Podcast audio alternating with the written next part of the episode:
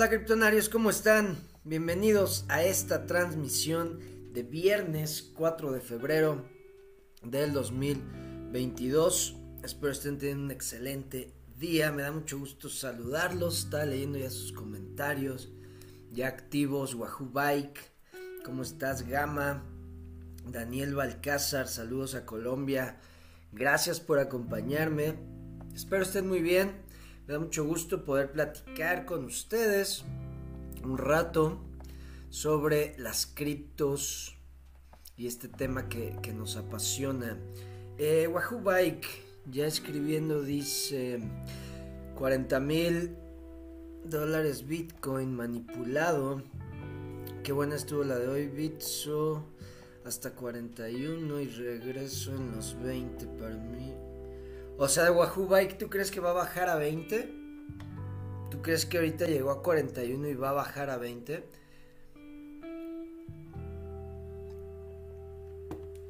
Interesante eso. Eh, hoy vamos a hablar. ¿Dónde están mis temas? Aquí está. Hoy vamos a hablar. Ayer vi un video. estaba viendo en Twitter. Estaba ahora sí que perdiendo el tiempo un poco, que no es bueno, pero me, estaba informando, ¿verdad? Mejor dicho. Y me salió, un, eh, salió una cuenta donde compartían un video de TikTok de una cuenta que se llama Pablo Jimán, todo junto. Y menciona que esta es de la... Y yo ya había escuchado esta cuenta, ya la había eh, escuchado en, eh, eh, creo que otra persona en TikTok la recomendaba. Pero bueno, esta, esta persona, el video que vi, recomendaba esta cuenta porque es de las más como objetivas. De las más eh, centradas en cuanto a inversiones y cripto. Y este video que vi, dije, me hizo mucho clic, me hizo mucha lógica. Y dije, claro. O sea, yo ya había hablado, ¿se acuerdan que les había dicho que China quería eh, lanzar su yuan digital en las Olimpiadas, en los Juegos Olímpicos de invierno que empiezan hoy? Bueno, se estaba viendo, este güey, Pablo Jimán, subió un video hace un mes, más o menos, donde está viendo una, una gráfica que se ve, indica eh, el volumen de venta se ve así en negativo hacia abajo. Y dice, vean esto, esto están vendiendo, pero ¿quiénes son? No sabía quiénes eran los que estaban vendiendo un chingo hace un mes. Y en el video que vi ayer dice que, eh, que del video que él había subido, que ya sabía quiénes son los que están vendiendo. Y es China el que está vendiendo Bitcoin. Ahí explica algo también en el video de que en el 2016, no se le entiende bien, este güey es como, no sé si sea eh, eh, eh, asiático o es estadounidense, no sé la verdad, pero no, no, no se le entiende tan bien el inglés. Y dice algo de que en el 2016, cuando Bitcoin empezó a subir, el dólar, es lo que yo entendí, que el dólar también subió y desmadró al yuan. O sea que creo que la paridad dólar-yuan la desmadró.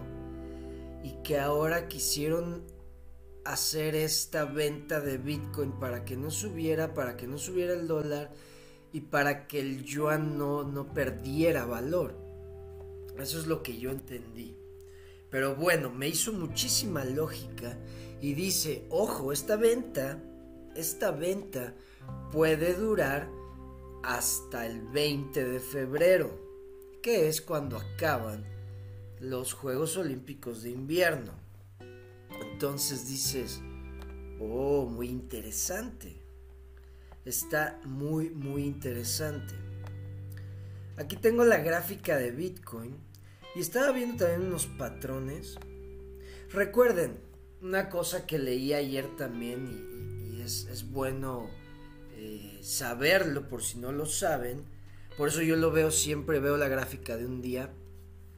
Entre más eh, eh, largo, más amplio sean los periodos de las velas es tu análisis, tus soportes, tus resistencias son más eh, confiables.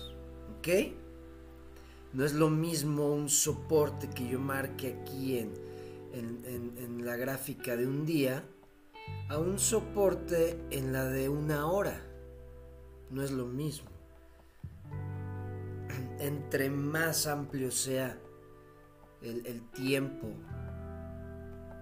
en el que se está analizando el, el activo, por ejemplo, si nos vamos al de una semana, vean. O sea, en el de una semana vean cómo rebotó perfectamente en la media de 100. Vean perfectamente, pum. O sea, aquí funcionó excelente como soporte. Entonces aquí es si son más confiables las, las medias móviles. Porque es un periodo muchísimo más amplio. Te lee más datos. O sea, una vela aquí te contiene los datos de una semana. Aquí puedes ver cómo se comportó el mercado en una semana. No en minutos, que luego eso es... Pues no, o sea, esos análisis en minutos es para traders que hacen el, el trading de alta frecuencia. Para eso sirve.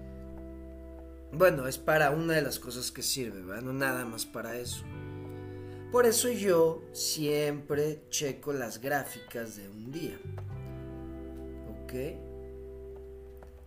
Siempre las de un día y se puede más lejos. Y aquí estaba viendo unos patrones con estas dos herramientas que ya les había enseñado. El MACD, el RSI. Que también creo que se les había mencionado hace un chingo. Y son tantos los indicadores que nos dicen, güey, ya va para arriba, güey ya llegó a su tope, va para abajo, que si los tenemos claros, nos acordamos y los usamos, podemos saber exactamente, o no exactamente, pero podemos saber cuándo el mercado va a cambiar de, tendencia. Por ejemplo, esta creo que sí la conocen muchos traders que le, llaman, eh, ¿qué es? Eh, bull, bull Divergence. Bull Divergence y Bear Divergence cuando está así, cuando hace una tendencia así en el RSI hacia abajo, creo que así se llama. Pero bueno, yo he visto que siempre, siempre, siempre, es lo que he identificado aquí en la gráfica de un día. Que vean, aquí hizo su primer máximo histórico en el 2020, bueno, rompiendo el máximo histórico del, 2017, llegó a, este que fue de 60 y, casi 65 mil dólares. Pero vean cómo está el MACD ya en bajada. Y vean cómo está el RSI ya en bajada. A pesar de que el precio está imprimiendo un máximo histórico, este, el RSI significa Relative Strength Index, índice de fuerza relativa. Te enseña la sobrecompra, la sobreventa, ¿ok? Y vean, aquí está en sobrecompra, yo pongo mis, mis eh, límites en 80-20. Me gusta ese, ese límite, se lo copia un trader que dice, a mí para mí eso es un muy buen índice de sobreventa, muy cabrón o de sobrecompra, 80-20. Y vean, está pasando el límite de 80 de sobrecompra y aún así todavía no es cuando imprime su máximo de 65, de casi 65. Empieza a bajar la fuerza de compra, pero sigue subiendo el precio baja, acá está otro pico pero ya abajo y sube otra vez y luego imprime el primer máximo, el de 60 y casi 65 y vean dónde está el indicador de fuerza hacia abajo. Entonces ahí podemos ver Y luego vean cómo se repite ya en el máximo histórico que está en estos momentos. Vean, se acerca a la sobrecompra al límite y todavía no es cuando imprime con el precio el máximo histórico. Cuando llega al máximo histórico, vean dónde está, el pico ya está abajo, ya va de bajada otra vez. Entonces estaba viendo ese patrón. Eh, voy a, a, checarlo. Ya tengo varias, varias herramientas, varios indicadores que voy a utilizar. Ahora que Bitcoin vuelva a romper el máximo histórico. Voy a estar checando muy bien estos patrones que estoy identificando. Eh, las gráficas que les he enseñado, esta me gusta mucho. La del indicador del tope del techo, que claramente aquí nos lo indicó. Y pues, no hice, yo no hice caso. Vean, claramente aquí lo indicó y fue cuando estaba el precio en 60 mil dólares.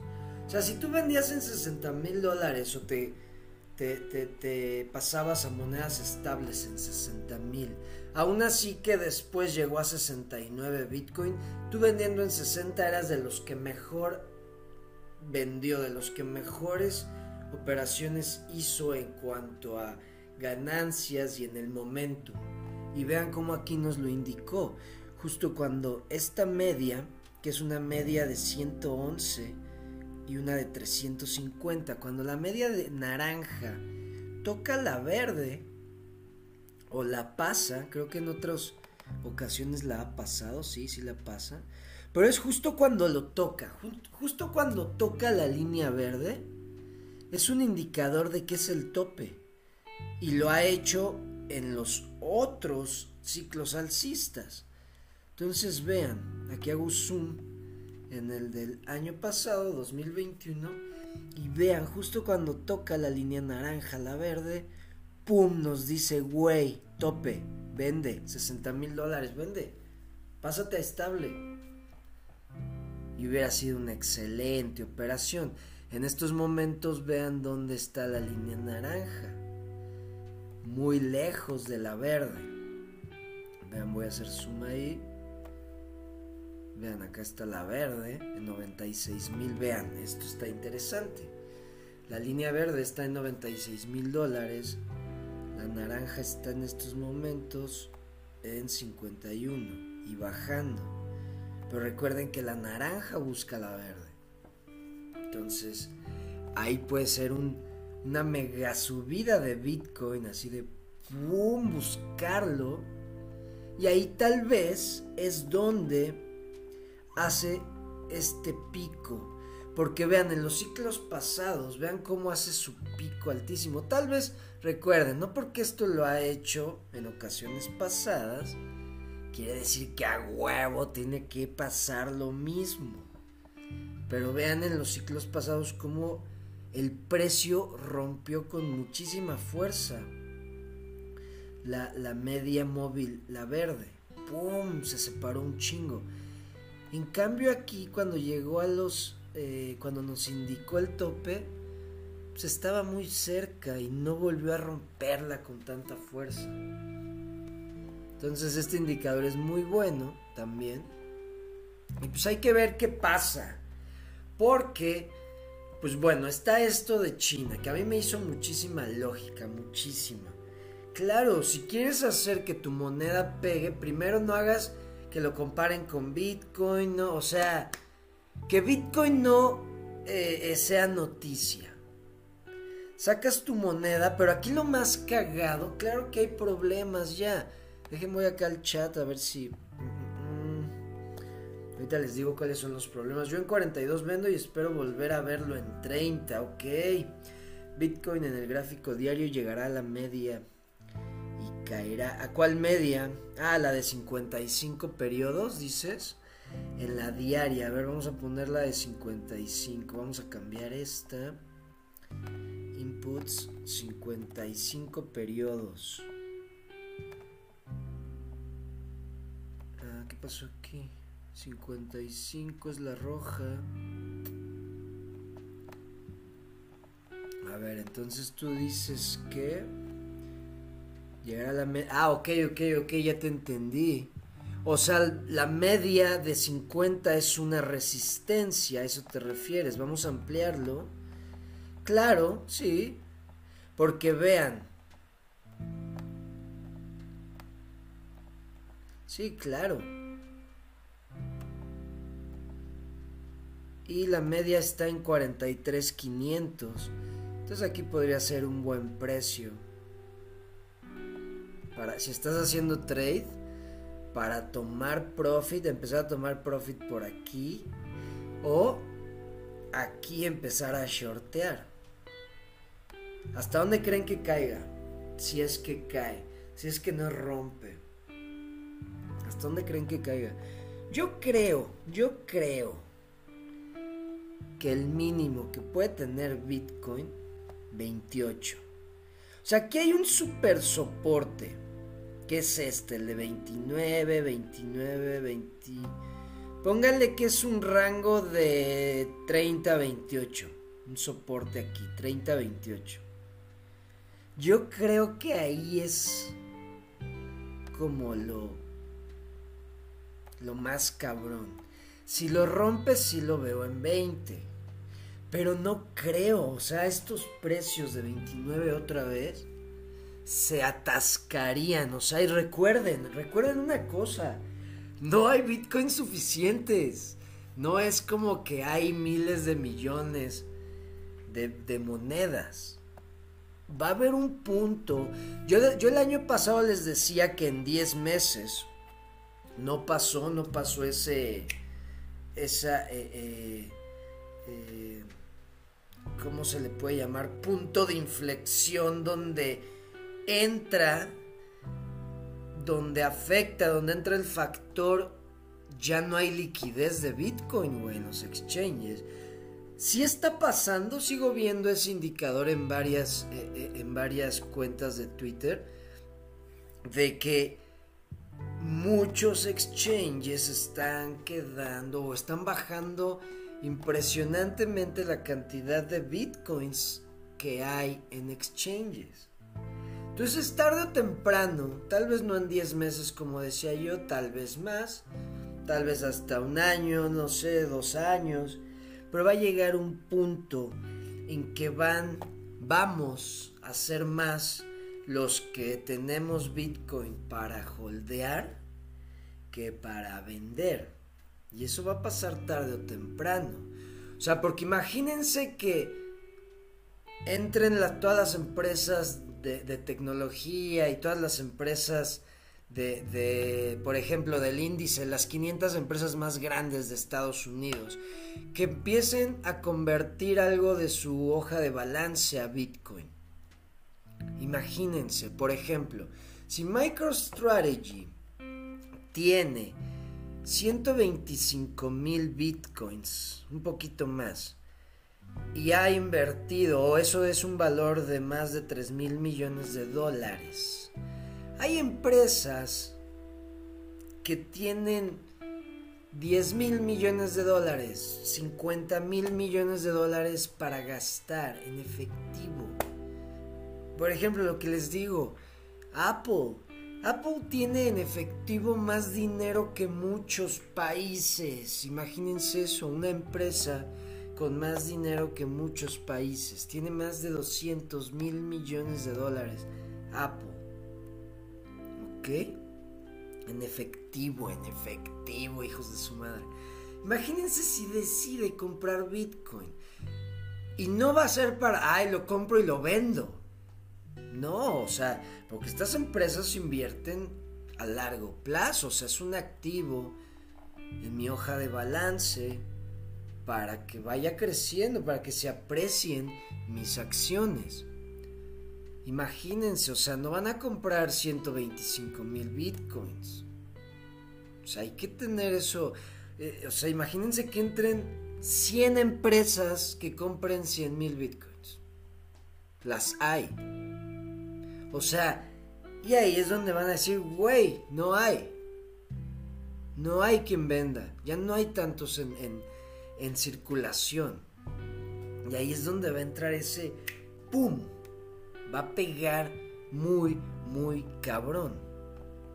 Entonces, o sea, si se cae de precio, o sea, van a comprar, pero ahora el triple, el triple, o sea, las pocas personas ya que quedan con Bitcoin y que dicen, güey, que todavía están dudando y no entienden Bitcoin, van a vender. Si se cae a 20, van a vender y todas las ballenas, todas las instituciones van a comprar.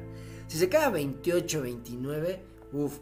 O sea, vean el precio en el que está en estos momentos y vean cómo está comprando la ballena. Vean esto desde que empezó el año. Aquí está. La ballena empezó a comprar el 3, el 3 de enero de este año. Y ahí está. Aquí se ven todas las transacciones hasta el día de hoy. Vean lo que ha hecho la ballena. No mamen, o sea, no me digan que viendo esto puedes creer que Bitcoin se va a caer hasta los 20 o que ya valió madres Bitcoin o que no va a subir o que no va a romper un max, el, máximo histórico de 69 viendo esto. O sea, ¿por qué comprarían esta cantidad de Bitcoins? Es una cosa impresionante. Como les dije, en noviembre tenía 110 mil bitcoins esta ballena. Otra vez les enseñé. Sí, aquí estamos. 107. 107 mil bitcoins en noviembre. Y ahora tiene 127 mil 111. No mames, o sea, está creciendo su reserva de una forma impresionante. Y si alguien, alguien sabe algo, hemos visto que es esta ballena, esta cuenta algo sabe. Porque hace muy bien las cosas. Actúa muy bien. En este momento está acumulando. Entonces, pues yo la verdad, ahora cada que sube, yo digo, chingada madre. Me enoja que Bitcoin suba porque no voy a poder comprar más. Por ejemplo, el martes pasado no pude comprar porque Just Length, para los que están en Just Length y no lo saben, ya ven que todos los martes estaban pagando. Bueno, pasó algo, entró en vigor una nueva eh, política donde ahora se va a pagar cada mes. Claro, pues te va a caer más, se va a juntar lo que recibías pero ahora va a ser cada mes lo que se recibe, ¿ok? Por eso no hemos recibido. Entonces por eso no he comprado Bitcoin. Si no hubiera comprado en 35, ¿en cuánto estuvo? Que fuera 2, 2 de febrero. 3, 4, 3, 2. Hubiera comprado en promedio 38. Sí, no, hubiera comprado a muy buen precio. Muy buen precio. Mm, ¿Qué onda, Rusty Boy? ¿Cómo estás, proveedor? ¿Cómo estás? Golden Paradise, ¿cómo estamos? Bueno, entonces, entonces, entonces, eso de la, de, la media móvil de 55 sí lo creo, puede ser. Porque también si pongo la de 50, que es la que yo uso, pues está ahí arriba. Y sí, sí puede servir de, de resistencia, lo rebota hacia abajo. Y eso porque, o sea, si, si realmente voy a investigar más, sí puede, puede ser. Ay, les iba a decir lo del problema que va a pasar con lo del yuan digital. Pero si realmente China está vendiendo para que Bitcoin no sea noticia y su yuan sea así como el uh, el boom y la chingada, pues hay que esperar hasta, hasta el 20 de febrero a que se acabe este pedo y ya ver, ya cuando no haya esta presión de venta en Bitcoin, porque, o sea, los fundamentales, cómo están comprando, leí que el evento que tuvo Michael Saylor de Bitcoin para empresas, el año pasado hubieron, se, conectaron 10 mil personas Este año se conectaron 70 mil personas, imagínense eso. Entonces, pinches fundamentales con todo. Claro, esta presión. Y China pues tiene mucho poder. Está vendiendo Bitcoin, lo está bajando. Y vean, aquí está el problema. Y aquí viene lo chingón, lo bueno. Lo que les digo es que no va a funcionar. No va a funcionar por lo mismo. O sea, aquí todas las monedas digitales de los países que van a estar respaldadas por el Banco Central del país, uy, no van a funcionar. ¿Por qué? Porque no son, eh, no, no hay anonimidad, no hay privacidad. El gobierno va a saber todo. ¿Y qué garantía me da que esté respaldada por el gobierno. Si el gobierno no sabe hacer nada, el gobierno roba, el gobierno imprime dinero, el gobierno se endeuda, ¿eso qué? Y va a ser, yo creo, una moneda que por diversión, o tal vez también por el dinero, las van a hackear un chingo. Primera, porque, o sea, no, o sea, sí creo que el gobierno contrate expertos, o sea, que no sean, que, que ya hayan construido, pero a veces los del gobierno como que no saben muy bien, no saben tanto, eh, o no contratan a las mejores personas, y creo que se van a equivocar ahí mucho. Creo que los van a hackear. Y ahí les va también otro problema. Por ejemplo, esta moneda la quieren poner ya eh, en los Juegos Olímpicos. Y pues claro, los atletas estadounidenses no la quieren usar porque dicen que es una forma en la que los chinos los van a espiar. Entonces ahí es donde es lo que les digo, esto es lo que yo les he dicho, les he explicado y aquí se va a poner, esa teoría se va a poner en práctica que ya se ha puesto, ya está en práctica en el libre mercado de las criptomonedas. Las comunidades deciden, el mercado decide cuál sí y cuál no. Por más chingona tecnología que tengas, puede que el mercado no te quiera, no te adopte y vales madres. Y tal vez eres un proyecto con un perro y no tienes mucha tecnología y ¡pum! Eres, te vuelves un estándar de un país o una cosa así. Entonces, aquí es donde va a aplicar, ok, voy a sacar el yuan digital. ¿Quién lo va a querer usar? ¿Quién lo quiere usar? ¿O qué ventajas me da usarlo? ¿Por qué yo voy a querer usar ese token? ¿Por qué chingados yo voy a cambiar una moneda por ese token? ¿Qué, seguridad me da? ¿Qué garantías? ¿Qué utilidad tiene? ¿Qué ventajas me da? ¿Me da algún descuento si yo uso, si yo hago eh, eh, negocios contigo? Eh, país, ¿me da descuento si lo hacemos en yuan digital? ¿O qué me ayuda? Si nada más es para gastar, pues no, güey. No, gracias. Existen otros medios para gastar también, en los que tengo más utilidad.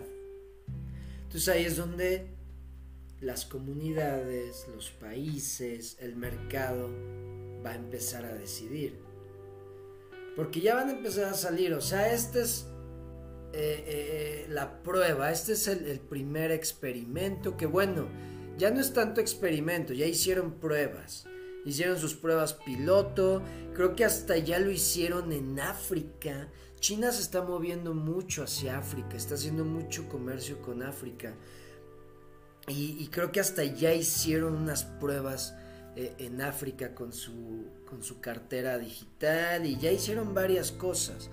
Por eso ya va a ser lanzado, o sea, ya es, ¡pum! Esto ya es y los países van a ver cómo funciona y de ahí van a empezar a sacar ideas para sacar las suyas. Pero es, ¿quién va a querer esa shitcoin? O, ¿qué tan buena moneda haces? Que dices, güey, esto no está respaldado por el Banco Central, esto está respaldado por el país, lo que les he dicho. Que yo haría con México, una idea que me gustaría hacer con México. Este token, el peso mexicano, está respaldado por sus playas, por esto, por esto, todo lo que generan todos los eh, eh, espacios turísticos de México, toda la utilidad, se va un porcentaje a los holders que está en stake la moneda del peso mexicano, se va un porcentaje y se reparte la utilidad y en las pymes, nada, se puede hacer una cosa impresionante, impresionante con los tokens, pero respaldados por la utilidad de un país, por lo que genera la sociedad, lo que generan las microempresas, que las microempresas y las pequeñas empresas son las que mueven toda la economía de un país. Son las que dan más trabajo, son las que hacen que funcione esto. Entonces, si tú haces un token, pero pasado de lanza, donde el que haga stake. Y si eres ciudadano, tienes pues claro, unas, tienes más ventajas por el hecho de ser ciudadano. Pero también si eres extranjero, tienes ventajas porque estás haciendo comercio con esta moneda que te da eh, descuentos. Si, si es en productos mexicanos, tienes un descuento al, al, al tu país importar nuestros productos o si nos vendes te pagamos, unas cosas impresionantes se pueden hacer. Entonces estos güeyes lo único que quieren hacer es la, misma mamada que ya existe, pero más, eh, eh, eh, más controlable. Para ahora sí saber exactamente en qué gastan todos sus ciudadanos cuánto entra de dinero a cada ciudadano y en qué gastan. Eso es lo que va a ser la moneda, nada más. Entonces dices, güey, qué chafa, qué mamada. Claro que nadie va a querer esa moneda. Eh, Videoclub, ¿cómo estás? Me gusta tu canal, amigo, pero China no se puede comparar a los gobiernos de Latinoamérica. Las criptomonedas de China no son cualquier cosa. Mm, gracias por tu comentario. Eh, no, no se, no se compara, no, no se compara eh, en cuanto a poder y lo como quieras verlo, pero eh, no, no, sé a qué, a qué te refieres de, la comparación. Si, si, la moneda de China va a ser mucho mejor que la que saque un país latino, no sé a qué te refieres al decir eso, pero acuérdate aquí algo. Eh, hay muchos países que no tienen nada que perder. Hay muchos, hay una, ¿cómo se llama? Hay, hay un, hay un este, un, fenómeno, fenómeno, principio, ley, es como una ley creo. Ah, es que la leí hace poco, donde los que están arriba no, uh, no aprovechan una tecnología como un país en desarrollo porque... ¿Cómo era? ¿Cómo era? Es que es lo que te quiero explicar, que las potencias ya tienen todo. Las potencias son países desarrollados. Por ejemplo, ahí te va a lo que voy. Eh, África, países africanos, pasaron de... Nunca, nunca tuvieron, ellos nunca tuvieron la, eh, un teléfono de, de, casa, un teléfono de, de línea terrestre.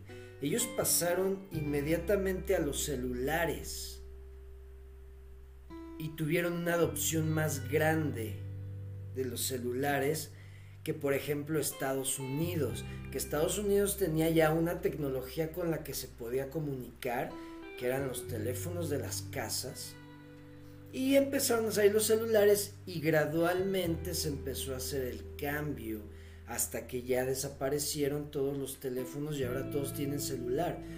Pero un país que no tiene una tecnología se salta y se, adapta más rápido a la tecnología que viene. No sé si me explico. Así es, lo leí hace poco, pero bueno, es a lo que voy con que, ok, China tendrá una, una, tiene mucho poder, tiene mucho dinero, tiene muchos recursos, pero recuerda, ellos no están viendo esta tecnología con la necesidad que otros países. Entonces, como yo digo, esta tecnología es terreno plano para todos. Entonces aquí yo creo que no entra tanto si eres China, si eres Rusia, si eres Estados Unidos y si eres Ecuador, Honduras, El Salvador, México, no importa. Si la haces bien, en unos años tu decisión va a ser, eh, te va a poner en un pinche, eh, en el nivel de estas potencias, hasta tal vez arriba. Por ejemplo, MicroStrategy, yo sí creo que va a tener más dinero que muchos países. Porque también lo que les estoy diciendo, o sea, cuando les estoy hablando, hace rato que les estaba hablando de la, de, la, del factor eh, eh, oferta de Bitcoin, que se está acabando la oferta, se está acabando la liquidez en los exchanges, porque mucha gente está comprando para hacer hold. Eh, les dije nada más el ejemplo de empresas. Ahora imagínense cuando empiecen a comprar países, gobiernos. O sea, y si MicroStrategy tiene 125 mil, por ejemplo, esta ballena tiene 127 mil, va a haber países que van a alcanzar a comprar 10 mil y con eso vas a tener una muy buena reserva de Bitcoin. Con mil bitcoins ya tienes una reserva que yo creo que puedes tener una reserva y un país rico con mil bitcoins. Yo sí lo creo. Entonces, imagínense cuando entren las empresas y los países, los gobiernos, a comprar Bitcoin, vas a, o sea, es cuando va a reventar este pedo. Y eh, eh, ahí es donde creo que si, por ejemplo, El Salvador, pues ya va adelante que la mayoría de los países en cuanto a reservas de este activo.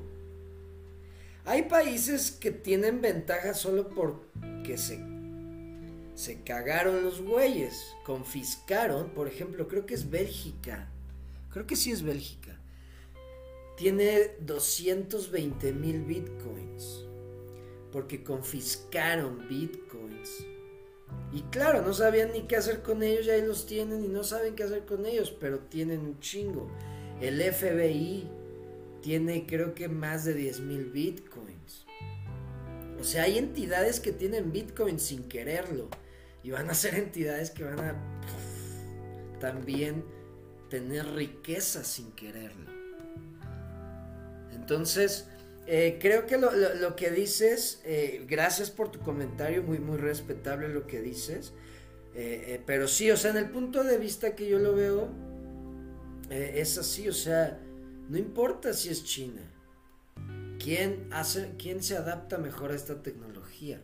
¿Quién la aplica mejor para su país? Eso es lo que yo creo, Videoclub. Pero gracias, gracias por, por acompañarme en la transmisión. Y bueno, Kryptonarios. Pues esos eran los dos temas de los que iba a hablar hoy. Ya es viernesito. Hasta aquí con la transmisión. Ah, muchísimas gracias por acompañarme. Me dio mucho gusto poder saludarlos, platicar con ustedes. Nos vemos el lunes. Que tengan un excelente fin de semana. Cuídense. Tengan cuidado con esto. Chequen esta noticia de China. A mí me hizo lógica. Voy a seguir investigando. Nos vemos el lunes. Que estén muy bien. Hasta luego. Cambio y fuera.